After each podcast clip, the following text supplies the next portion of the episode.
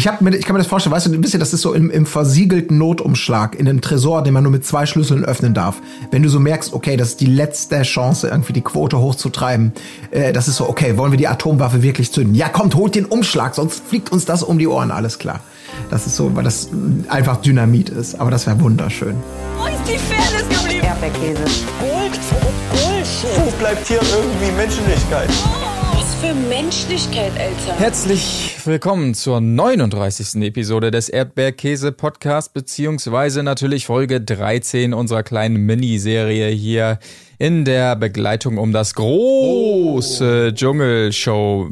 Das große Dschungelshow. Naja gut, es ist auch noch früh morgens und wir kommen hier langsam auch an unser Ende. Das kann man äh, durchaus sagen in unserer persönlichen Dschungelprüfung hier. Wenn ich sage wir, dann meine ich natürlich auch heute. Neben mir Marc Oliver Lehmann, niemand Geringeres als Tim Heinke. Guten Morgen, ich bin Tim, der König von Deutschland. Hallo Colin Gable. Guten Morgen, Colin Gable, mein Name. Ich freue mich wirklich wahnsinnig, dass wir hier kurz vorm Ende stehen. Also was, sorry, was das Dschungelcamp angeht. nicht, dass das missverständlich war. Ich war auch nur der König von Hürth übrigens, äh, natürlich nicht der König von Deutschland, sorry. Ah, beim Empire Hurt äh, Building. Verstehe. Es geht um das Halbfinale heute, das erste von zwei Halbfinalen logischerweise, ähm, bevor dann am Freitag der große Sieger und derjenige gekürt wird, der das goldene Ticket, goldene Ticket mit nach Hause. Ey, da, dabei schon mal wieder, ne? Es ist wirklich auffällig, dass eindeutig unser Podcast gehört hat, wie, wie Sonja dieses goldene Ticket gestern nochmal so immer ähm, äh, selbstironisch hinterhergeschoben hat. Das war eindeutig, dass es auf uns anspielte. Und wenn es nicht eindeutig war, dann möchte ich es mir bitte weiterhin einbilden. Einfach sagt also nichts dagegen.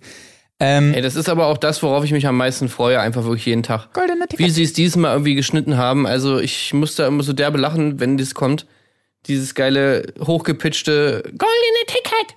Mhm. Oder goldene Ticket. Oder wie, wie sie es auch immer machen. Also, das ist immer mein Highlight tatsächlich. Das, und das ist schon ganz schön traurig eigentlich. Also es ist Ja. klar, die Moderationsebene ist ja äh, und alles, was damit und diese Inszenierung ist natürlich immer klassischerweise, traditionellerweise eine der absoluten Höhepunkte ähm, vom Dschungelcamp.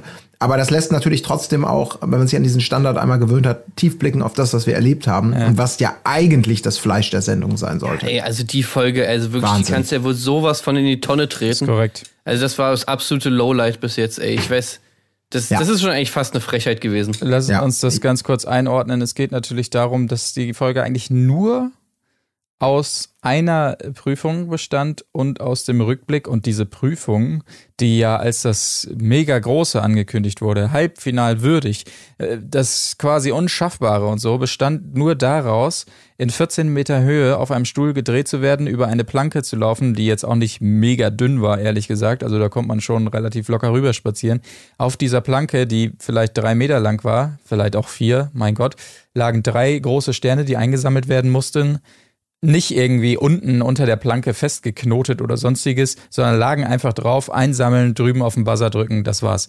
Das Ja. war die Prüfung, die große Prüfung. Ja, aber auf Zeit noch, also was wurde dann die Zeit gemessen? Genau. Was aber auch, Und- na, ja, Ja, genau, wo man jetzt wahrscheinlich, das wirst du wahrscheinlich jetzt auch gerade sagen, äh, es wird die Zeit gemessen und man könnte jetzt davon ausgehen, so, ja, es fliegt dann halt der langsamste raus oder die beiden langsamsten oder sonst was. Aber natürlich nicht, weil die Zuschauer können ja entscheiden, wer rausfliegt. Das heißt, es war nur so eine Art Hilfestellung für den Zuschauer, dass der weiß, ja, wer hat die Dschungel- Dschungelprüfung denn am besten gemacht und hier bitte hast du ein Argument äh, für den, den du anrufen sollst. Also, es ist Ja. totaler Bullshit. Genau, genau das wollte ich auch gerade sagen. Ich hatte wirklich den Eindruck, bei dieser Prüfung, auch so wie sie sie angegangen sind und äh, wie Marc schon, wie du schon sagtest, wird ja eingeleitet als wirklich so die heftigste Challenge, die man sich überhaupt nur vorstellen kann. Ähm, und auf dem Papier und so wie sie es inszeniert haben, am Anfang konnte man das ja auch glauben. Ich meine, da kommt Höhe, 14 Meter ist schon ordentlich. Ähm, da kommt dieser Drehwurm-Moment dazu, den wir irgendwie alle kennen von irgendwelchen lustigen Gartenpartys oder lustigen Fail-Videos über Gartenpartys. Das Problem war, ich hatte wirklich den Eindruck, das haben die im Vorfeld überhaupt nicht getestet. Also es gab 15 Umdrehungen auf dem Stuhl, die entweder zu wenige waren oder zu langsam waren, um halt, das war natürlich das Ziel, den, den Gleichgewichtssinn der äh, Teilnehmer so aus dem Lot zu bringen, dass die irgendwie wild über diese Planke torkeln, vielleicht runterfallen, sich festklammern müssen, aber halt mit der Orientierung, weil sie so, so, so durchgewirbelt worden sind, gar nicht klarkommen. Und das war ja wirklich nur bei Zoe am Anfang blitzte das so auf, diese Hoffnung, oh ja, sie war die erste, die diese Prüfung antreten durfte und sie, sie rutschte so ein bisschen weg und klammerte sich an den Balken, stand wieder auf, hat die Sterne eingesammelt. Da habe ich gedacht, okay, bin ich mal gespannt. Aber das kann man ja sagen, ohne zu spoilern, bei allen anderen Teilnehmern schien dieser, dieser Drehwurm-Effekt überhaupt gar keine Rolle zu spielen. Die gingen da drüber, keiner hat gejammert, äh, die haben es ernst genommen, haben sich konzentriert und das war wirklich so die lämste Prüfung aller Zeiten. Und da habe ich auch wirklich gedacht, boah, die armen Moderatoren, die stehen jetzt da unten und wirkten selber so, als ob sie dachten, fuck, einmal sagt es ja auch, hätten wir auch 25 Mal drehen können, äh, weil es anscheinend keinen Effekt hatte. Boah, das war wirklich so Theorie und Praxis da hätte man das doch irgendwie besser prüfen können, oder? Wie dieser Effekt ausfällt. Ich finde auch, man hat deutlich gemerkt, also insgesamt, es war einfach so dermaßen die Luft raus. Auch man konnte es auch nicht dramatischer erzählen. Der, derjenige, der am längsten gebraucht hat, ich weiß jetzt nicht mehr, wer es war, war, glaube ich, bei 30 Sekunden oder so. Das war der. Ja, das war Lydia, ja, 33 Das war Sekunden die längste, wohl bemerkt. Äh, Mike Halter ist irgendwie mit, mit in 15 Sekunden oder so darüber marschiert. Keine Ahnung. Also, und, und man merkte, finde ich, auch den Moderatoren und dann gerade Daniel, dass irgendwie, keine Ahnung, die Luft völlig raus ist. Also, da war nichts Bissiges mehr, das war nur noch ein abgearbeiteter, irgendwie, den war anscheinend kalt und äh, einfach nur, ja, komm, ist gut gemacht, der nächste bitte, zack, eben hoch. Also, es war einfach, es, es transportierte sich auch nicht mal irgendwie Stimmung oder irgendwas. Also, es war einfach so nee. lame. Von vorne. Also, das Halbfinale, vor allem, dass das das Halbfinale ist. Ja also wirklich die lämste Prüfung. Da, da, war ja, da war ja sogar die, die Kästen, die diversen Prüfungen mit Kästen, wo man seine Hände reinstecken muss. Selbst das war ja noch wirklich sehr viel spannender als, als diese, als zwei Türme irgendwo hinzustellen und dann hier latsch mal drüber und, äh, und sack unterwegs drei, drei Sterne ein. Also, ey, wirklich. Ja, das war, das war eine oh, richtige, Schnarch, richtige Pleite. Ja. Ich habe mir auch wohl aufgeschrieben, ich habe mir auch eben nur aufgeschrieben, die wohl lämste Prüfung aller Zeiten. Also ich glaube definitiv ein ganz heißer Kandidat dafür. Das war krass. Aber auch, und das Schlimme war natürlich, umso schlimmer fand ich es dann auch, äh, Lydia, die mir wirklich einfach, also ja, ja. wir, wir können es, glaube ich, an dieser Stelle sagen, nein, sie kommt nicht weiter. So wahnsinnig spannend ist es auch nicht. Die natürlich wieder so derart aus dem Vollen geschöpft hat, was ihre Dr. Bob Kack-Story angeht. Und dieses unglaublich nervige Knopf an Duracell-Häschen geht total ab, weil ich ja so überdreht und so voller Energie mhm. bin, wo ich langsam glaube, da wäre jetzt eine ärztliche Diagnose vielleicht auch mal interessant. Ja, vor allen Dingen immer diese, diese Mega-Show auf Knopfdruck, wie du sagst. Äh, also, okay, ich verstehe es richtig. Ich werf mich so hin und dann äh, äh, laufe ich da so rüber und jetzt springe ich noch mal ein bisschen und jetzt äh, packe ich noch mal die Fäuste auf. Und dann beginnt die Prüfung und sie ist wirklich die langweiligste oder lahmste auch, wie du es schon gesagt hast. Und ganz vorsichtig rüber. Hm, ja, okay, alles klar, Buzzer gedrückt, yeah, okay, ja, ja, und hier sind wieder meine Fäuste und so weiter. Oh Gott, ey, das ging mir auch so mhm. dermaßen auf den Sack, ey. Das ist auch so peinlich. Ja. Das ist einfach so übertrieben peinlich, wie sie sich gibt, so, wo du, wo einfach nur jeder denkt so, ey, Mädel, so lass es doch einfach irgendwie. Es ist, einfach nicht witzig und es ist einfach, einfach nur peinlich. Ja. ja, das ist wirklich ein Image, was keiner braucht. Dann lass uns doch ganz kurz einfach das abschließen und sagen, äh, Colin, du hast es schon gesagt, Lydia war die langsamste, ähm, äh, Mike war der schnellste, das weiß ich noch, dazwischen weiß ich nicht mehr. Ich glaube, mhm. äh, ähm, Lars war der zweitlangsamste, glaube ich, so mit 26 Sekunden. Ja. Und dann, äh, ich habe die, das ging so schnell und es war auch so irrelevant. Zoe auf Platz zwei, glaube ich. Ja, so. genau. Auf jeden Fall, äh, aber das können wir einfach auch schon sagen. Äh, Mike und ähm, Lars sind diejenigen, die ins Halbfinale einziehen, die anderen beiden sind raus. Und damit, äh, weiß ich nicht, haben wir vielleicht schon abgeschlossen, was äh, um die Teilnehmer drumherum passiert ist. Es gab natürlich noch Rückblicke, weil wir natürlich gar nicht mehr wissen, was vor sechs äh, Tagen da so passiert ist im Camp. Äh, damit hat man natürlich auch noch ein bisschen Strecke gemacht, aber darauf brauchen wir, glaube ich, auch nicht eingehen, weil wir haben es ja gesehen und wir haben es auch besprochen hier. Ähm, aber ansonsten gab es eigentlich in der Folge nur noch den Rückblick. Mhm. Der war natürlich ja. dieses Mal schon was Besonderes, muss man sagen. Bin ich auch gerne dran geblieben, weil es natürlich um die äh, Staffel 1 ging. Und tatsächlich, irgendwer hat es auf Twitter geschrieben. Oh, ich glaube sogar Anredo, ich weiß es nicht genau. Und so ging es mir auch. Ich wusste noch mehr von der Staffel 1 als jetzt von manch anderer Staffel, die vielleicht zwei, drei mhm. Jahre her ist, äh, gefühlt, die sie hier vorgestellt haben, nochmal im Rückblick. Also da war mir einiges noch prä präsent. Äh, Costa natürlich krass, wie der sich äh, verwandelt hat, bevor er dann ja letztes Jahr, nee, vorletztes Jahr, glaube ich, äh, gestorben ist. Also, was da mit dem passiert ist, optisch natürlich und auch, also der war ja noch so agil und so weiter. Gut, ist auch eine Weile her. Ähm, Daniel Kübelböck natürlich in den Prüfungen hatte man auch noch, finde ich, vor Augen, die, wie er da reingewählt wurde und wie es ihn fertig gemacht hat jedes Mal. Ja, vor allem dieser Sarg. Also, Ja. wie er in diesem Sarg liegt mit den ganzen äh, Sachen. Also, das, das ist so ein typisches, typisches Dschungelcamp-Bild, finde ich. So, Ja. Das verbindet man instant mit Dschungelcamp. Wenn man daran denkt, dann denkt man irgendwie an Daniel Kübelböck in diesem Käfersarg. Ja, finde ich auch. Ja. Genau, wo er sich dann noch so durchgebissen hat und das halbwegs ähm, hingekriegt hat und so weiter. Und natürlich legendär Caroline Beil mit ihren Lästereien, die damals, weil es der Anfang des Ganzen war, noch nicht damit rechnen konnte, dass es einfach alles eiskalt so gesendet wird und sie in jedem Winkel dieses Dschungelcamps auch tatsächlich von Kameras erfasst wird und so weiter. Das fand ich auch noch sehr schön. Ja. Ich fand das auch, das, das waren so zwei Sachen, die man wahrscheinlich, würde ich jetzt mal fast sagen, wenn man mal einen Wikipedia-Eintrag über Reality TV in diesem, in diesem Bereich so macht, dann waren das, war das eine von diesen Innovationen, also dieses Nein, äh, alles, was ihr macht, wird gegen euch verwendet werden, diese Erkenntnis, die da noch so, nein, das können sie nicht ausstrahlen, nee, das machen sie nicht. Im Gegenteil, das ist ja seit der einer der elementaren Motoren, wenn man so möchte, von, von jeder Reality-Geschichte. Und wir freuen uns ja auch immer wieder drüber, äh, wenn dieser vermeintliche Blick hinter die Kulissen äh, so ausgelotet wird. Und eben das andere, Daniel Kübelberg, ähm, der verzweifelte äh, Dschungelprüfungsteilnehmer, dem irgendwann so dämmert, wie diese Mechanismen mit dem Anrufen funktioniert, warum Leute Stimmen bekommen und warum nicht. Das war ja für uns alle, für die Teilnehmer, für uns alle, für die Zuschauer äh, das erste Mal. Und dieses, die Leute wollen die Leute leiden sehen. Das ist jetzt keine tiefenpsychologische Wahnsinnsneue Erkenntnis. Aber dass der größte Unterhaltungswert bei den Leuten eben darin besteht, je mehr du dich zierst und anstellst, desto, desto größer die Wahrscheinlichkeit, dass du wiedergewählt wirst. Und das sind so eben diese zwei elementare Mechanismen, die ja so den Unterhaltungswert ähm, von dieser Art von Sendung so total ausmachen. Fand ich auch super spannend. Ja. Das ist halt auch einfach so legendär, dass wir, das werden wir ja niemals wiederkriegen, ne? Diese Situation, dass die Leute wirklich nicht wissen, was sie erwartet, dass die überhaupt noch nicht irgendwie diese Medienkompetenz aufgebaut haben, dass sie da so völlig unbefangen reingehen. Also, dass die nicht mal wissen, dass da Kameras und Mikrofone sind und so. Ich meine, das ist natürlich für die Kandidaten sehr, sehr schlecht.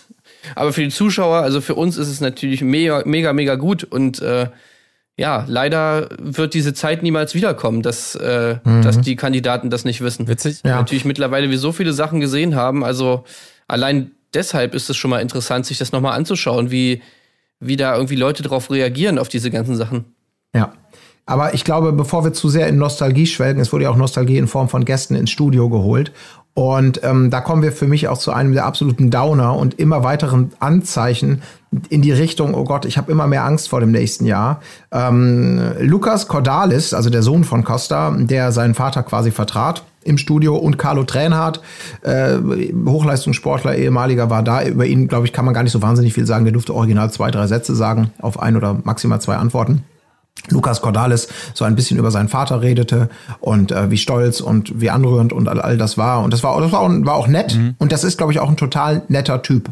Aber als dann sozusagen der vermeintliche Mega-Knaller gezündet wurde, da habe ich schon wieder gedacht, oh nein, bitte nicht. Denn die große Verkündung, die dann stattfand, war, der Fackelstab im Hause Cordalis wird weitergetragen. Jawohl, 2022, den können wir hier vermelden. Lukas Cordalis wird seinen Vater beerben und ebenfalls der erste gesetzte Kandidat sein. Und das war so ein Moment, wo ich wieder dachte, oh nee.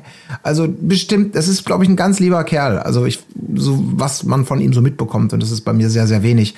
Aber den will ich doch nicht im Dschungelcamp haben. Nur um diese, diese Cordalis-Geschichte da irgendwie äh, erzählen zu können. Das ist doch so, ist das nicht der langweiligste Kandidat, den man sich so vorstellen kann? Ja, vor allem ist die ganze Staffel dann einfach so die längste Trauerfeier der Welt irgendwie.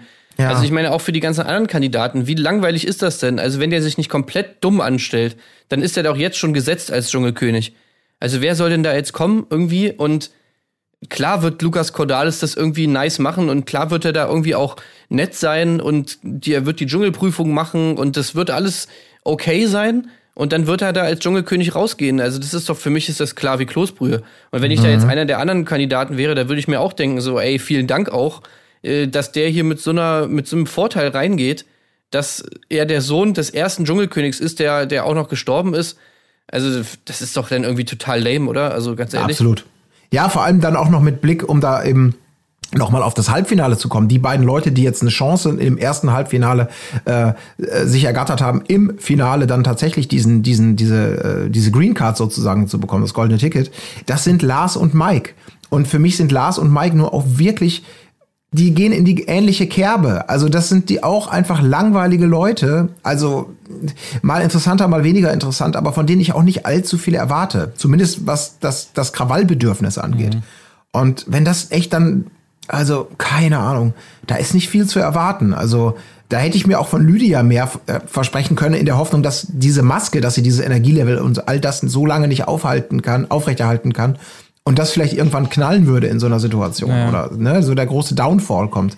Aber das ist jetzt wirklich, wenn, wenn da diese, was wir schon beobachtet haben, diese typischen im Dschungelcamp ticken die Zuschauer und die Honorierung der Zuschauer noch teilweise anders. Da wird halt Leistung belohnt und Sympathie und, und, und klassische Werte werden da irgendwie gutiert mit Anrufen. Dann könnte das echt eine ganz traurige Nummer werden. Also, Ähm, Oh. Ich will noch mal eben ganz kurz, ich stimme euch in einem voll zu. Ich will, äh, weil ich hier gerade parallel noch mal den Artikel auf hab ähm, zur ersten äh, Dschungelstaffel. Äh, ein, zwei Sachen überraschen mich hier. Und zwar zum Beispiel Daniel Kübelböck. Man hat das irgendwie so noch vor Augen oder jetzt rückwirkend im Gedächtnis, wie so ähm, wir das später er, erlebt haben bei Sarah oder sonstiges, dass der da immer wieder reingeschickt wurde. Ich sehe gerade, tatsächlich war er nur dreimal in Folge. Also dieses ganze Drama Ja, das kam, glaube ich, relativ spät, wenn ich mich richtig Nee, es erinnere. war ziemlich, dass die ziemlich am Anfang tatsächlich. Er war direkt mit seinen Prüfungen, Ja, echt? Ja. Die erste, das hatten sie ja gestern auch gesagt, hatte Costa Cordalis gemacht. Direkt danach kam Daniel Kübelberg. Hat sofort, Ah, echt? hat sofort in seiner ersten Prüfung die Teufelsbrücke alle Sterne geholt. Dann direkt die nächste war schon der Kakerlakensarg, wo er wieder alle Sterne geholt hat, ist dann wieder reingewählt worden. Also ich habe ihn auch so versagend irgendwie im, im Kopf gehabt und dass dieser Kakerlakensarg, wo er so abgeräumt hat, dann seine Befreiung war. So hatte ich es in Erinnerung, war aber nicht so. Er ist dann noch das dritte Mal ins Terror-Aquarium gewählt worden. Da hat er aufgegeben und keinen geholt und wurde dann verschont. Also ein bisschen andersrum, als wir es später Ah, dann krass. Okay. erlebt haben. Ja. Ich hatte es irgendwie noch so in Erinnerung, dass die erst relativ spät auf den Trichter gekommen sind, dass äh, Daniel Kübelböck ja lustig in den Prüfungen ist Nee. und es deswegen halt sozusagen nicht von Anfang an so war, Nee, tatsächlich dass nicht. er da drin war. Er hat- aber naja, gut, okay. Aber Costa Cordalis war eigentlich nur einmal vorher ihm drin. Das war schon krass. Ja, genau. Das waren nur die drei und dann war er wirklich erst wieder im Finale und noch eine ähm, Sache dazu, wie erfolgreich dieses Camp damals war. Es ist gestartet ähm, mit 4,8 Millionen Zuschauer, was schon sehr gut ist und einem Marktanteil in einer, wie es so schön heißt, äh, werberelevanten Zielgruppe von 31 Prozent. Wie gesagt, 4,8 erste Folge. Das hat sich immer weiter gesteigert. Im Finale 8, Acht Millionen, ne? 8,33 Millionen Zuschauer. 54, das weiß ich auch noch. 54 Prozent äh, Marktanteil. Das ist wie ein Länderspiel oder sowas, ne? Äh, Und habt ihr gesehen, wie viel die aktuelle Staffel hat? äh, um die zwei immer, glaube ich, ne? Oder so? Ja. Zwei Millionen, ja. Also das ist auch über die Hälfte eingebrochen. Von der ersten Folge bis jetzt. Ja, aber ich glaube, in, in Relation zur Erwartungshaltung und zu, zum, zum Aufwand etc. pp. gilt die ja doch auch so unterm Ja. Strich als leidlich Ich erfolgreich. glaube auch, ne? man ist zufrieden tatsächlich. Äh, man hat das so erwartet. Naja, man ist zufrieden, weil es über Senderschnitt ist und weil der die Quote ganz gut ist, aber fürs Dschungelcamp ist die Quote absolut Ja, das beschissen. natürlich, Also, aber für das, was ja. man jetzt erwartet hat, für diese Ersatzshow, sind sie wohl relativ äh, zufrieden. Übrigens, einmal ganz kurz der Vergleich hier. Die legendärste Staffel unserer Meinung nach, ähm, natürlich die mit Sarah Knappig und so weiter in der Spitze äh, beim Finale 8,9 Millionen Zuschauer. Also Wahnsinn. nochmal Ja, gesteigert. Und, und durchgängig immer um die 6, 7 Millionen. Zwischendurch sogar in einer ganz normalen Folge, das war, glaube ich, die Knappig-Skandal oder ich raste aus und gehe und bla und blub Folge 8,66 Millionen in einer ganz normalen Folge. Das ist schon echt Das heftig. ist so ey. krass. Äh, Das ist super krass. Übrigens, was ich äh, auch noch, wo du gerade diesen Artikel da zitierst, äh, was ich auch noch in der Bildzeitung gelesen habe, äh, wie viel die Kandidaten jetzt kriegen hier für die, für die Dschungelshow. Ähm, was würdet ihr denn sagen, wer kriegt am meisten Am meisten. von den, von den Teilnehmern, die drin sind? Das ist eine gute. Das ist echt eine gute Frage. Das ist, mal, das ist schwierig. Ähm, Also es sind zwei, die wohl am meisten kriegen, laut Bild zumindest. Also man weiß natürlich nicht, ob es stimmt, aber zumindest so ist, habe ich es da gelesen. Ich, das ist eine gute. Ich weiß nicht. Zoe könnte ich mir vorstellen, ist relativ weit oben. ja. Ja, ich könnte mir Ich ich leider fast vorstellen, dass Mike auch weit oben ist, nur wegen seiner Historie mit äh, Trash TV und so weiter. Aber ansonsten vielleicht so alt, alt eingesessene Jamila oder sowas. Ich weiß es überhaupt nicht. Ich könnte gar nicht sagen, was mir das wert ist jeweils. Also Zoe ist schon mal richtig. Ja. Und der, äh, der zweite ist Philipp wohl. Ach, okay. Und die kriegen wohl so 25.000. okay. Und der Rest ist wohl im ganz niedrigen, fünfstelligen Bereich. Also. Okay. Aber auf der anderen Seite habe ich mir auch gedacht, ja, das ist zwar nicht besonders viel, wenn man es aus Dschungelcamp äh, mit Dschungelcamp-Perspektive das irgendwie betrachtet, aber es ist ja halt eben auch kein Dschungelcamp. das ist der Aufwand, Sondern ne? die sind da wirklich einfach drei Tage im Tiny House. Da müssen sie noch einmal da in 40 Meter, äh, 14 Meter Höhe über so eine Planke latschen und dann anscheinend nochmal irgendein anderes lames Finalspiel machen und dann gehen sie wieder nach Hause. Also, Ja. Das sind auch wirklich die einfachst verdienten 10.000 Euro, die man Ja. sich vorstellen kann. Und vor allem ist es ja auch noch, äh, gerade für die, sagen wir mal, die jetzt aktuell nicht so im Instagram Reality TV Rampenlicht stehen, der potenzielle Marktwert-Push für eine Bea Fiedler zum Beispiel oder auch ähm, Jamila, die jetzt, glaube ich, ja nicht so unglaublich hohen Marktwert dieser Tage hatten, der ist ja auch, äh, den kann man sicherlich auch als Argument mit in die Waagschale werfen, wenn es darum geht, eher niedriges, niedrige Kohle zu zahlen. Ja, also das ist wirklich ein super Deal. äh, Würde ich auch Ja. jeder, jederzeit Ich glaube, das genau das war auch das, was wir bei Xenia gesehen haben, die gesagt hat, komm, gib mir die Kohle für die drei Tage, aber ich habe jetzt auch keinen Bock, da Ja. weiterzumachen. Das hat sie ja relativ deutlich gemacht, so wird es wahrscheinlich mehreren gehen. Ähm, ja, ja, gut, für, ja, okay, lass uns auch, wir drei ins Tiny House? Naja, gut, gibt's ja nicht nochmal, aber. Klar, also warum nicht, ja. Das wäre so geil. Und dann kommen irgendwann so die, wir reden nicht drüber. Und dann irgendwann, was hast du denn eigentlich bekommen? Äh, das Dokument ist geleakt. Und dann geht's richtig ab. Wieso, hä? Wieso bekommst du denn 100.000 und ich nur fünf? Das ist, das ist dann also das Ende vom Boah, Podcast. ey, ohne Scheiß, Ja, das, ganz Das wäre ja genau. wirklich auch nochmal so ein im richtigen Dschungel so. Da gibt's doch immer gerne diese Ranking-Spiele, wenn RTL einfach mal dann irgendwann so das Ja. Ranking veröffentlicht, ohne natürlich Zahlen zu nennen, aber wer bekommt eigentlich am meisten Gage und wer am wenigsten? Das würde so viel Potenzial schon super. liefern da im Camp. Ey, das wäre der Hammer. Sehr gut. Das wäre Geben wirklich. wir euch aber mal das ist mit an vielleicht die so. Hand, Freunde. Ich, hab mir, ich kann mir das vorstellen, weißt du, ein bisschen, das ist so im, im versiegelten Notumschlag, in einem Tresor, den man nur mit zwei Schlüsseln öffnen darf. Wenn du so merkst, okay, das ist die letzte Chance, irgendwie die Quote hochzutreiben, äh, das ist so, okay, wollen wir die Atomwaffe wirklich zünden? Ja, kommt, holt den Umschlag, sonst fliegt uns das um die Ohren, alles klar. Das ist so, weil das einfach Dynamit ist. Aber das wäre wunderschön. Ja. Ach ja, herrlich. Aber ansonsten muss ich tatsächlich gestehen, habe ich nichts weiteres zu der Folge. Ich weiß nicht, wie es bei ähm, euch. Ach so, ja, eine, eine Randnotiz noch. Einmal mehr ist mir aufgefallen, wie gammelig damals die Dschungelkrone war bei Costa Cordalis. War irgendwie so drei äh, äh, Plastikblätter auf dem Kopf, wenn man sieht, was sie inzwischen ihnen da aus, auf, auf, äh, auf den Kopf fabrizieren an floristischen Wunderwerken. Also das noch letzte Randnotiz von mir, aber ansonsten bin ich tatsächlich durch. Wie steht's bei euch? Ja, ich bin auch durch. Ich hoffe, dass die zweite Halbfinalfolge heute genauso kurz ausfällt wie, äh, wie gestern. Ähm, weiß das zufällig jemand? Aber größere Erwartungen habe ich auch nicht. Überhaupt, ne? Also wenn die jetzt wirklich nochmal dieselbe Prüfung machen, das wäre, finde ich, nochmal der absolut größte Schlag in die Das Fresse. geht nicht. Nee, das Also kann wenn- ich. Das, Das, also wenn das nicht wenigstens eine andere Prüfung ist, ey, dann raste ich wirklich völlig aus. das muss ja. Ich meine, es ist ja total egal, weil, wie, wie du schon sagst, alles, was mit Zeiten, was mit Sternen, das ist ja alles so total egal. Das sind einfach so, so Beiargumente, so ganz lame Sidequests, wie wir Gamer sagen würden, die völlig unwichtig Mhm. sind, weil am Ende des Tages eigentlich der Zuschauer wieder votiert und man hofft, dass die Leute nochmal abgehen oder. Ey, auch wie das, wie das, wie das gemacht ist. Ich meine, da stellen die da diesen Turm hin. Äh, da ist nichts irgendwie dekoriert oder sonst was. Sonja und Daniel stehen da vor so einem Bauzaun, der so mit Plane abgedeckt ist. Äh, und, und auf der anderen Seite ist aber auch so, weißt du, wenn sie das Ding jetzt wieder abbauen, also stellen sie wirklich für diese, für dieses, dass da dreimal irgendwelche Leute drüber laufen, stellen die ja diesen 14 Meter hohen Ja. Turm hin. Das habe ich auch gedacht. Das ist ja, das, das muss ja trotzdem, trotz aller Schäbigkeit, in Relation zu dem, was wir gesehen haben äh, vom Ergebnis, äh, das war ja die, die höchste Investition im wahrsten Sinne, äh, die die wahrscheinlich hatten bei irgendeiner Prüfung aller Zeiten im in diesem Dschungel-Show-Camp zumindest. Also Ich glaube, das Ding hatten sie von Ninja Warrior noch Ja, rumstehen. wahrscheinlich, genau. Wahrscheinlich war das, dieses Labyrinth äh, war wahrscheinlich noch ein bisschen ähm, teurer in der Herstellung und so äh, mit den drei Etagen, was auch wesentlich halbfinalwürdiger war als dieser Turm, muss man sagen. Oder selbst dieses Rad, Mhm. was sich gedreht hat mit ins Wasser tunken, war ja schon eher noch so eine, so eine Prüfung, Ja. wo man sagen würde, ey, das, das geht noch mehr ab, aber naja, sei es drum. Keine Ahnung. Äh, wir sind gespannt, was uns erwartet, Colin, um das nachzutragen. Eine Stunde ist es wieder heute Abend tatsächlich. Also Yes! wieder kurz und knapp. Das Finale dann wiederum gewohnt. Äh, oh nee, ich sehe gar nicht, gar nicht zwei Stunden, weil es startet erst um Viertel vor elf, das Finale, und geht dann, glaube ich, auch bis zwölf. Ähm, also auch nicht ganz so lang wie andere Folgen bisher Yes! schon waren. ja, oh Gott, so weit sind wir schon. Aber äh, wir halten weiter für euch durch. Wir haben es fast geschafft. Vielen Dank für euer Feedback, äh, das uns so zahlreich erreicht gerade. Das tut uns so gut und es gibt uns so viel. Das, ihr, Es gibt uns wirklich die Kraft, die In wir brauchen, um Zeiten. hier durchzuhalten. Danke. Die Kraft der Liebe. danke, danke, Klickt danke. weiter rein. Das ist Danke. wirklich, ich küsse die Augen von jedem von euch, der hier reinklickt und zuhört. Genau. Und äh, dementsprechend küssen wir auch die Augen von jedem, der es morgen wieder tut. In diesem Sinne würde ich nämlich sagen, bis dahin.